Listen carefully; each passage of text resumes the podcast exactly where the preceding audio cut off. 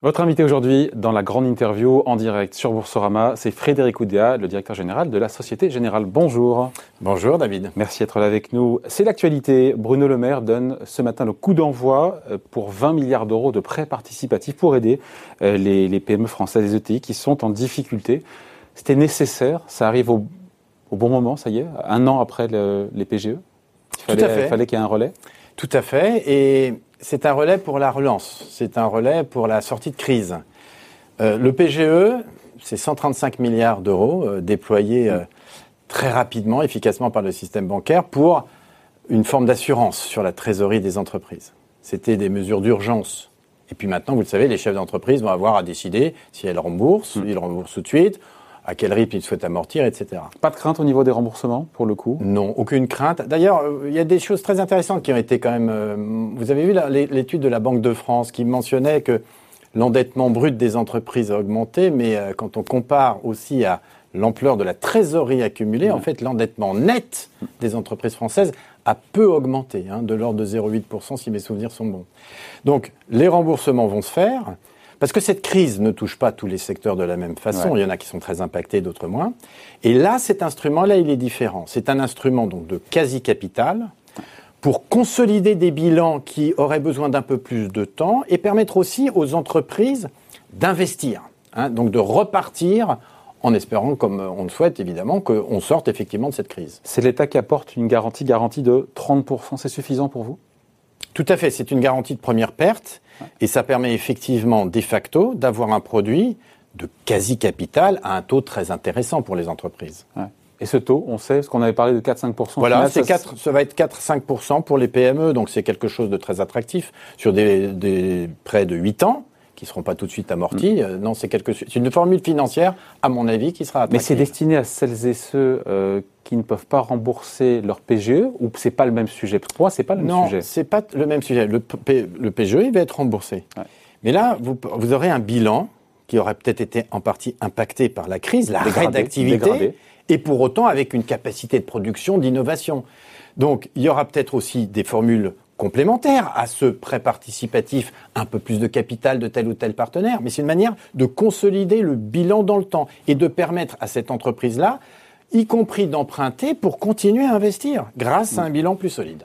Sur les PGE, juste euh, petite parenthèse, on a une idée de, des entreprises qui l'ont consommé ou pas J'ai souvent entendu le patron de la CPME me dire, euh, François Asselin, euh, X% des PME n'ont pas utilisé, c'était d'une sécurité, une poire pour la soif.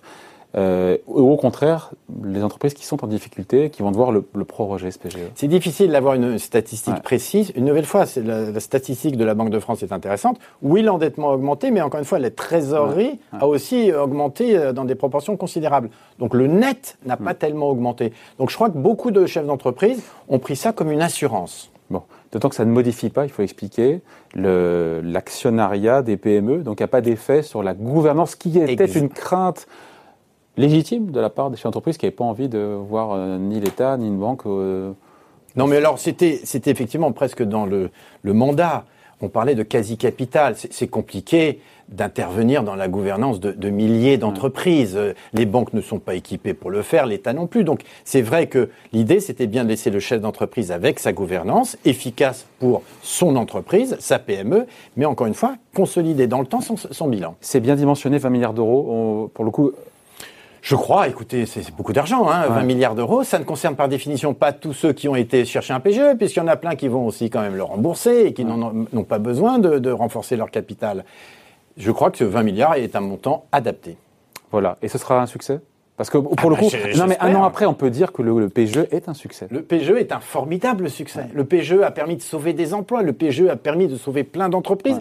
Il a été déployé avec une rapidité par les réseaux bancaires exceptionnels. Et on peut s'en féliciter. Mmh. Moi, j'ai toute la, j'ai la conviction que ce prêt participatif sera aussi un succès. Et sachant, vous le savez, qu'on va faire appel à l'épargne des Français, hein, puisque l'idée, c'est que cet argent vienne aussi de, l'épargne des Français. On peut pas aller forcer non plus les Français. On peut les ah non, non, mais ce sera un bon produit aussi pour les Français avec Bah, un, rendement. 4-5%, 4-5%. Un rendement qui sera satisfaisant avec un produit euh, qui sera effectivement euh, Ouais. consolidé par la garantie de l'État. Voilà. Et donc sur le- les risques de non- non-remboursement, et après on passe à autre chose, des PGE, oh, c'est trop tôt pour en parler, c'est trop tôt parce que euh, le mur de faillite n'aura pas lieu, nous a dit Philippe Brassac, président du Crédit Agricole et de la FBF. Je, je suis Euh, tout à fait de son avis. Euh, premièrement, la Ban- Banque de France estime, si vous voulez, que potentiellement c'est peut-être entre 4,5 et 6% des PGE qui pourraient être à risque, en tout cas une partie non remboursable. Donc 6% des 130 milliards, sachant Ah, que ça pour les banques, il y en a près- que 10%. oui, voilà. Pardon pour les Si vous calculs, voulez, mais, euh, à peu près, ça fait entre 5 et, et 8 milliards, grosso modo. Pour l'ensemble des Pour banques. l'ensemble des banques, euh, avec l'État Si c'est ça, c'est gérable. Oh Oui, c'est tout à fait gérable, euh, soyons clairs. Et si c'est le prix à payer pour avoir sauvé beaucoup d'emplois, honnêtement, c'est quelque chose de très légitime. Donc il n'y a pas de sujet spécifique et je pense qu'il n'y aura pas de falaise. Cette crise, d'abord, e- e- elle ne touche pas de la même façon tous les secteurs. Deuxièmement, je suis assez convaincu que le jour où on peut repartir au restaurant, repartir faire des voyages, il y aura une espèce de, de boom, hein, si vous voulez, de, de rattrapage.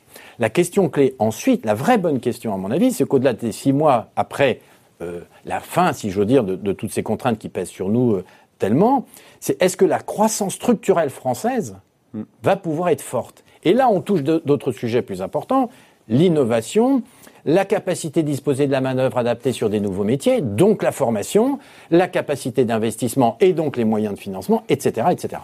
Ouais. Et c'est justement là-dessus, bah, il faut, faut apporter une réponse. Et, et au-delà de ça, sur, conjoncturellement, sur comment se porte l'économie française en ce, en ce début d'année, qu'est-ce que vous voyez depuis votre balcon? Écoutez, nous, on trouve que c'est pas si mal. hein. D'abord, on a une perspective de rebond de, de l'activité économique. Alors, encore une fois, restons prudents, parce que ça dépend de ce qui va se passer sur le front sanitaire. On est encore dans une période d'incertitude. On parle, est-ce qu'il y aura un nouveau confinement euh, dans tel ou tel département? Bref, soyons un peu prudents. Nous, on est quand même dans un rebond euh, assez proche de l'hypothèse, euh, des hypothèses de l'Europe, euh, du gouvernement français, aux alentours de 5,5-6%. Donc, plutôt quelque chose d'assez tonique et notamment peut-être avec la consommation qui pourrait repartir dès que les choses seront éclaircies. Et puis ensuite, au-delà de ça, la question c'est est-ce que l'environnement à moyen terme donne confiance?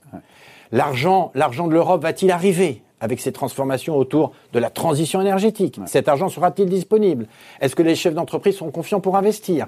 Est-ce que les particuliers, avec cette épargne énorme accumulée, vont effectivement consommer?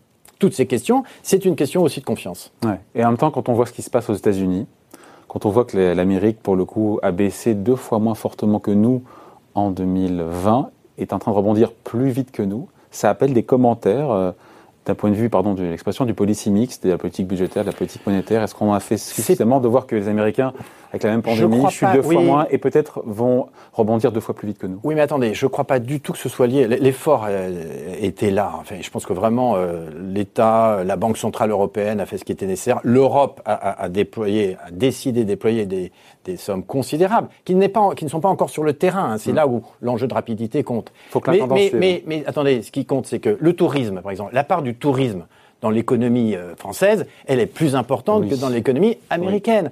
Donc il y a fatalement des impacts différents de cette crise hors norme sanitaire selon la structure de son économie. Ça, on ne pouvait rien. La question clé, je répète, c'est une fois qu'on aura mis ce virus derrière nous grâce à des vaccins euh, qui seront vraiment diffusés, c'est consolider la compétitivité de l'économie française. Ouais. Sans augmenter les impôts, parce que quand on en... Non, il y a ce sujet-là. Eh Les bien- Français, quand bien on leur sûr, pose la question bien français, sûr, mais- le gouvernement Bruno Maire a beau dire il n'y aura pas de hausse d'impôts, les Français ont toujours Mais- peur. Est-ce que et là, ça renvoie au débat autour de la dette et de l'explosion de la dette qui était nécessaire encore une fois pour sauver les entreprises, pour mener, pour mener toutes ces politiques publiques, savoir s'il faut. Il y a tout ce débat. Hein, qui est, je ne sais pas si c'est franco-français, mais c'est ce qu'il faut effacer la dette, est-ce qu'il faut la cantonner, qu'est-ce qu'il faut faire de cette dette Covid. Vous en pensez quoi d'ailleurs au-delà de ça D'abord, ce débat n'est pas strictement français. Vous avez vu le budget euh, du Royaume-Uni hein, qui prévoit effectivement Oui. des hausses ciblées d'impôts, mais après la fin de la crise. Moi, je crois, enfin, effectivement, pour revenir sur le point, est-ce que les Français vont dépenser ou être frileux et garder leur épargne de précaution Est-ce que les entreprises vont investir? Bah, Toute la visibilité sur l'absence d'augmentation d'impôts est fondamentale. Sur la dette, moi je pense personnellement hein, que de toute façon ça prendra du temps.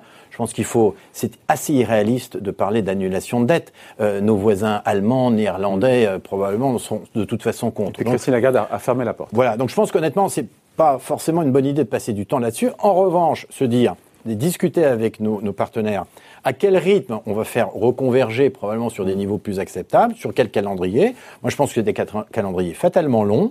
Le pourcentage de dette sur PIB, on peut penser qu'il va quand même baisser parce que euh, si la PIB remonte, bah voilà, mécaniquement, mécaniquement quand même. Et puis surtout s'inscrire dans un effort sur la dépense publique pour la rendre plus efficace et éviter justement les, augmentations d'impôts pour combler des déficits. Alors autre sujet, on parle du cours de bourse. C'est intéressant parce que je regardais le cours de bourse de l'action Société Générale qui a pris 30% euh, en un mois. On se dit quoi? On se dit que les marchés saluent votre capacité de rebond au second semestre 2020, ils saluent le retour des dividendes, ou ils saluent aussi peut-être le redressement des, rendements obligataires, notamment aux États-Unis, euh, ou c'est un peu tout ça réuni? Eh ben c'est un peu tout ça réuni, euh, Daniel. David, je veux dire, c'est d'abord effectivement la perspective de taux un peu meilleur. Vous savez combien des taux négatifs ou bas, c'est mauvais pour le secteur bancaire. Donc la perspective de choses un peu plus favorables aide un peu tout le secteur bancaire. La deuxième chose, effectivement, et ça, ça concerne toutes les banques, le fait de, repartir vers la distribution, d'avoir une perspective de euh, rémunération. Même encadré, mais en tout cas. Oui, mais enfin, en tout cas, il y a des perspectives peut-être de normalisation de la chose. Et puis, troisièmement, clairement, euh, bah oui, comme je l'avais dit euh, lors des résultats du T4, la confirmation du rebond. Nous, on a souffert en milieu d'année 2020. Il y a eu des questions, des craintes. Depuis deux trimestres, on apporte des réponses convaincantes. Et nos résultats ont été très bien reçus. Et je pense que ce rebond va se poursuivre en 2021. Ouais. Est-ce que ce rebond, d'ailleurs, euh, il est plus puissant quand on. J'ai pas eu les chiffres, je n'ai pas regardé pour le coup. Euh, quand on regarde la moyenne du secteur bancaire, est-ce que Stockton rebondit plus? Oui, oui, oui. Bah là, aujourd'hui, on, on, est en train de combler un, un écart qui s'était creusé. Et je répète, je pense qu'en 2021, on peut continuer à réduire cet écart. Même à 21 euros, la SocGen présente un PER que j'ai plus en tête, mais qui est toujours à, à la case des côtés. C'est absurde, c'est aberrant. Il faut, faut, comprendre ça quand même. Tout le secteur bancaire européen aujourd'hui est sous-valorisé. Notamment quand on voit les banques américaines qui sont au top en termes de. Oui, mais ça, mais ça, si vous voulez, il, il reste. Il faudrait faire une émission là-dessus quand même. Si vous voulez, sur, sur le secteur bancaire européen, il reste des questions qui ne sont pas posées sur le secteur bancaire américain. Pourquoi? Sur les enjeux de réglementation. Ouais. Sur les taux les taux négatifs, c'est de l'européen, c'est pas de l'américain. Il y a le sentiment, comme vous le disiez, que c'est pas le taux négatif euh, en Europe, la valo ah bah des banques européennes serait un niveau beaucoup plus élevé. Mais je ne sais pas, il y a pas, c'est difficile d'avoir une élasticité, mais elle serait supérieure, évidemment. Mais toutes ces perspectives là aussi de rebond de l'économie américaine par, par rapport à l'Europe, tout ça, ça compte. Ça, c'est des éléments structurels. Je pense qu'on peut très vite essayer de rassurer et donc ça améliorera les choses sur l'ensemble des banques. Et puis nous, Société Générale, notre enjeu, c'est de montrer encore sur quelques trimestres à quel point les craintes sur notre capacité bénéficiaire étaient excessives. Je le répète, je l'ai dit au marché, le début de l'année est très encourageant de ce point de vue, bah, continuons le travail. Euh, je crois que le cours est à 30 euros juste avant le début de la crise, le cours de la Société Générale. Euh, il faut, vous l'avez en ligne de mire, c'est ça l'objectif? Il n'y a pas d'objectif, mais en tout cas, je pense que nous pouvons continuer à avoir une euh, correction à la hausse de notre valorisation. Ouais.